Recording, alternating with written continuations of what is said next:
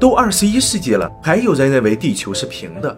我们接着聊地平论者的神奇脑洞。在上节视频我们讲到，地平论者认为大地是个圆盘，而这个圆盘的中心就是北极点。那如果照这个理论，也就不存在我们所说的南极点了。那南极那厚厚的冰层又如何解释呢？在新的地平论中，那所谓的被冰雪覆盖的南极洲，其实是这个世界边缘的冰墙，其作用是为了防止海水流出这个世界。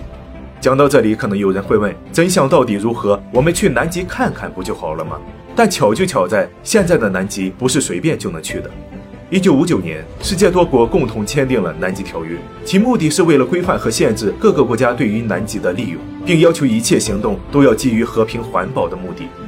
但地平论者认为，南极条约的签订其实就是为了联合世界各国的政府，一起向大众隐瞒地球是平的这件事情。至于说为什么，地平论者也给出了解释。自从地心说被推翻后，世界的秩序开始重建，而在重建过程中兴起的社会精英阶层，他们在建立了新时代的秩序之后，当然要努力的保证自己的地位不会受到挑战，所以操控着傀儡政客们一起向全世界的普通民众撒谎，并且设置各种各样的阻碍，防止普通民众来到南极发现真相，从而达到他们方便管理的目的。当有人不小心穿过了这层冰墙，究竟会发生什么呢？会掉下去吗？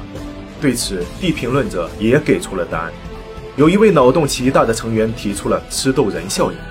这个理论认为，当有人不小心穿过边境线后，它就会消失，然后在大地的另一面相对应的坐标处神奇的出现。这个设定和一款怀旧游戏《吃豆人》的设定是一样的。在地球的边缘存在着一种时空传送的装置，能把人从地球的一端传送到另一端。不得不说，地平论者为了证明地球是平的，可谓是绞尽脑汁、煞费苦心。但事实胜于雄辩，如果之前的这些还有待考证，那卫星拍到的地球明明就是个球体，这又该如何解释呢？